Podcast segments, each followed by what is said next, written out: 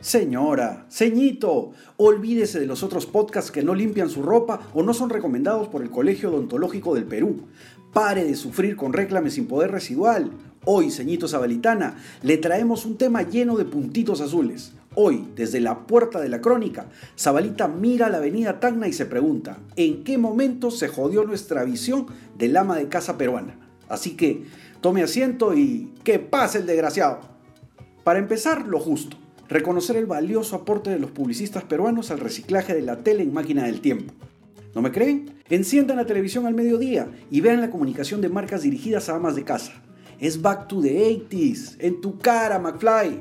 Ahora, ¿cómo es posible que en la misma era en que el Curiosity aterrizó en Marte, aún le hablemos a las amas de casa como si fueran teletubbies? ¿Es que ellas no evolucionaron o somos nosotros los responsables de ese insultante flashback? Excusas vamos a encontrar por kilos, de la boca de algún gurú que nos habla de un casi transversal y básico nivel de educación. Pero, y aquí viene la pregunta del millón, ¿es básica una persona capaz de alimentar a una familia de 8 con 20 soles? Probablemente no. Probablemente sea una persona brillante, que combina a diario 9 de las 8 inteligencias de Gardner para salir adelante, mientras administra su hogar y el bienestar emocional de sus hijos. Y tú te matas por crear un jingle nivel Plaza Sésamo. No, pues. El problema es que agencias y clientes caemos como siempre en nuestro eterno vicio, prejuzgar. Y es en base a estos prejuicios que hemos condenado a las amas de casa a escuchar mensajes de patitos en un orgasmo de espuma y bateas.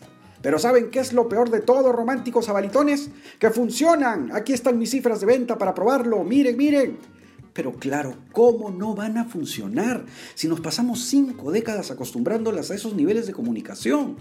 Es aquí cuando el debate pasa de estar parado sobre los reportes de venta a ser zapateo chinchano sobre el terreno de lo ético, porque si bien nuestra parte publicista nos compromete con el éxito del cliente, nuestro papel como comunicadores nos pide aportar a la mejora de la sociedad.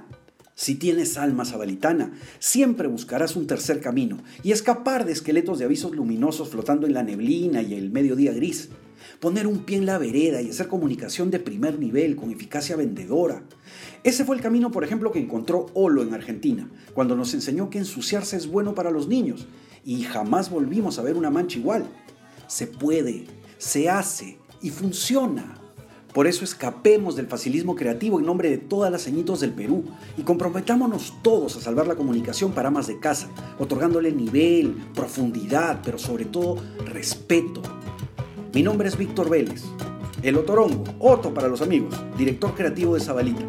Y si te gustó este discurso con puntitos azules, parte, reparte y quédate con la mejor parte de este podcast. Y ya nos vemos la próxima semana, fanaticada zabalitana, en otro encuentro con ¿En qué momento se jodió?